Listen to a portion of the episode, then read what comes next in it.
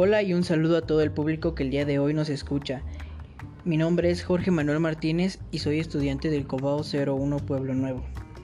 En esta ocasión hablaremos sobre la globalización, la migración y la xenofobia.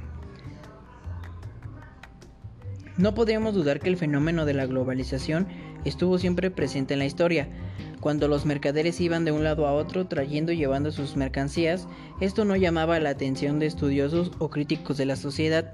Sin embargo, la temática forma un inusitado interés cuando la tecnología de la comunicación y el transporte revolucionan el mundo disminuyendo el tiempo quitando una eficiencia y eficacia insospechada a los medios con los cuales cuenta el ser humano en la actualidad. La tecnología nos ha acercado convirtiéndonos en ciudadanos cosmopolitas, dejando atrás estilos de comunidades originarias o cerradas. Los efectos de este fenómeno avasallador e imprescindible se ha dejado sentir en los diversos aspectos de la vida social, como lo es en lo económico, la exportación de productos y la creación de empresas transnacionales marcaron la pauta que nos indica que se está dando un cambio rotundo en nuestra forma tradicional de vida. Cabe recalcar que esta turbulencia mercantilista se le ha hecho creer al ser humano que vale de acuerdo con lo que tiene, de modo tal que el servilismo al dinero y al poder se ha convertido en la esencia de la vida actual.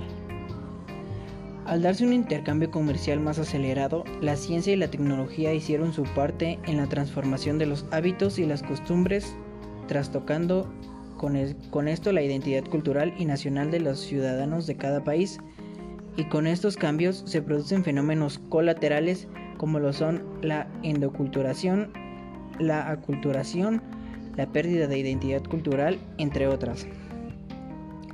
La dinámica de la vida social ha experimentado fenómenos tendientes a la hegemonía y la unificación de los modos de producción impuestos por los países dominantes en la época actual.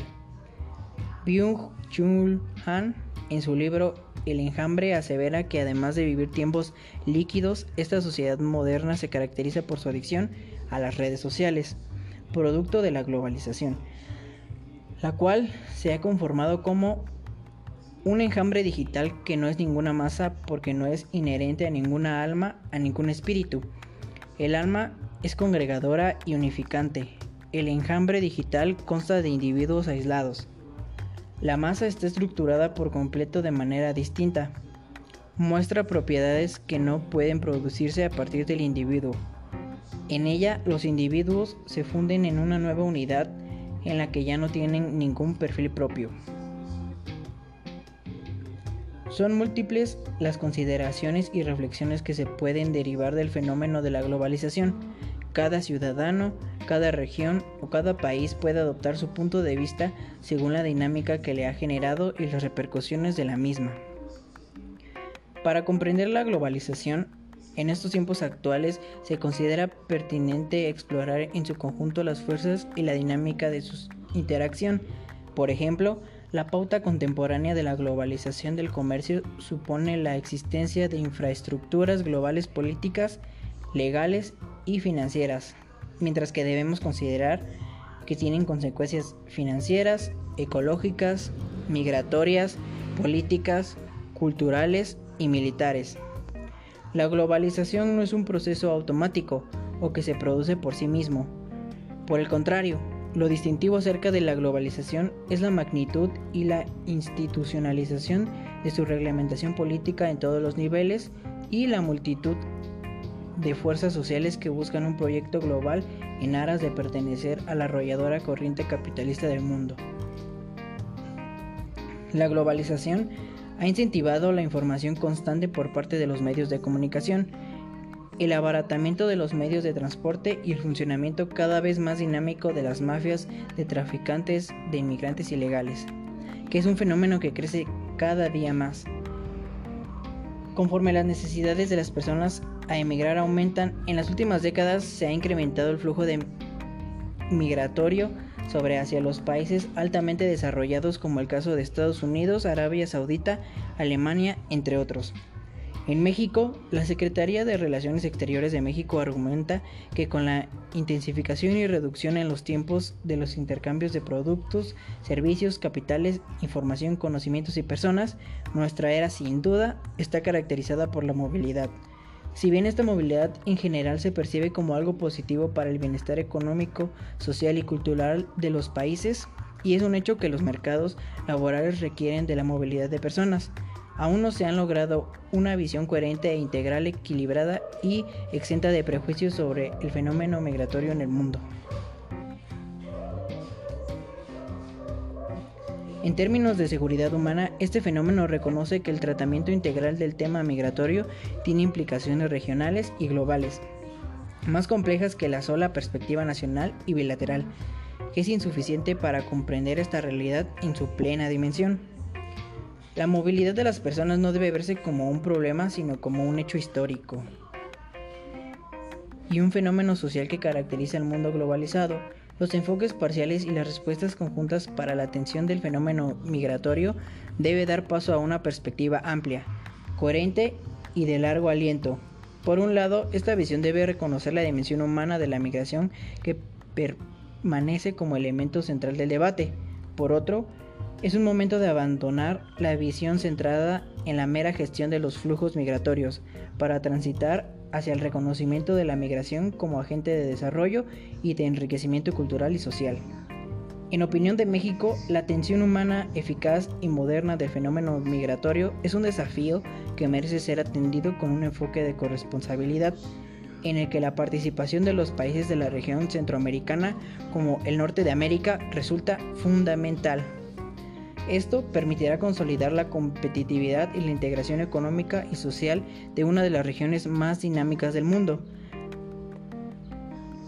Las discusiones sobre la migración, desarrollo y derechos humanos han evitado abordar los derechos y garantías fundamentales de las personas, las causas originarias de la migración y han ignorado las múltiples contribuciones de los migrantes y los costos de la migración para los países de origen.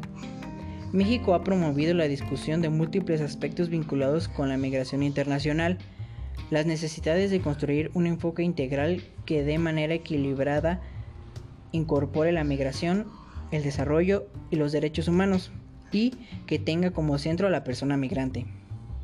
Es necesario promover el diálogo y la cooperación entre los países a efecto de superar las visiones que consideran que la migración debe enfrentarse con políticas orientadas a cerrar fronteras o a perseguir y criminalizar al migrante.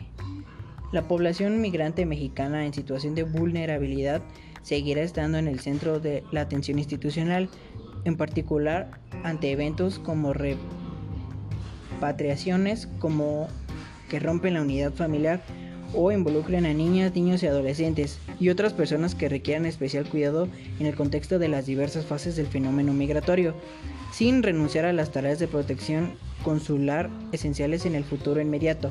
Debe promoverse también una visión de los migrantes que los reconozca como aliados estratégicos para el desarrollo y que tiende hacia su empoderamiento personal tanto en las sociedades de destino como en las de origen.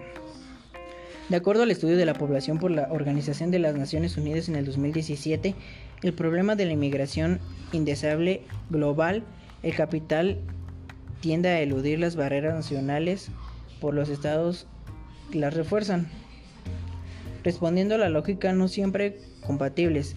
Si negocian y ponen en vigencia tratados de libre comercio que consagran la libre movilidad de las mercancías y los flujos financieros, pero no así de las personas. Otorgan así mejores condiciones para explotar el trabajo. Ahora bien, la xenofobia hace referencia al rechazo al extranjero o inmigrante cuyas manifestaciones pueden ir desde el simple rechazo, pasando por diversos tipos de agresión y, en algunos casos, desembocar en un asesinato. La mayoría de las veces, la xenofobia se basa en el sentimiento de protección de una nación, aunque también puede ir unida al racismo o discriminación ejercida en función de la etnia. Un ejemplo es la intensa emigración mexicana y centroamericana hacia los Estados Unidos. Ha motivado enormes tensiones en el área fronteriza de ambos países, ocasionando que los rancheros estadounidenses rechacen violentamente la presencia de los migrantes y fomentando una política xenófoba de deportaciones y persecuciones, que considera a los mexicanos como responsables de los males estadounidenses. Ahora pasaremos a nuestra sección de estadísticas. El foro publicó los resultados de una interesantísima encuesta mundial realizada por la empresa Qualtrics, en la que dio cuenta sobre la percepción que tiene la ciudadanía respecto a la globalización, incluido el impacto de la tecnología, el futuro del trabajo, la educación y la movilidad social. La mayor parte de la población, es decir, en un 72% a nivel mundial, en todas las regiones mundiales, está a favor de una mayor cooperación internacional para lograr un verdadero desarrollo en cada país y también para lograr mejores resultados personales. La inmigración es percibida como un fenómeno positivo, en tanto se considera que el inmigrante es bueno para cada país. En el caso de Perú, esta percepción a favor del inmigrante incide en el 58% de la población. La percepción de que todos los países pueden mejorar al mismo tiempo con el crecimiento asciende al 80% de la población global. Una data muy importante que provee la mencionada encuesta es la relacionada a los beneficios de la globalización.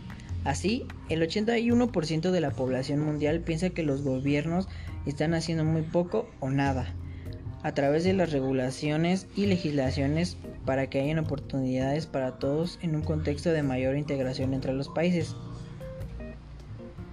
Finalmente, según la Organización Internacional de la Inmigración, entre el 2000 y 2014 murieron alrededor de 6.000 personas tratando de atravesar la frontera.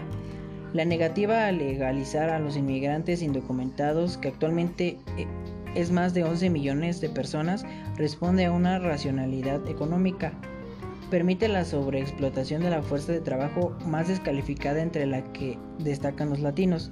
La extensa frontera entre Estados Unidos y México albergará una población aleña de más de 10 millones de personas, la mayoría viviendo del lado del sur. Casi 500.000 personas indocumentadas atraviesan anualmente y en forma clandestina ese poroso límite buscando un buen trabajo y un mejor pago.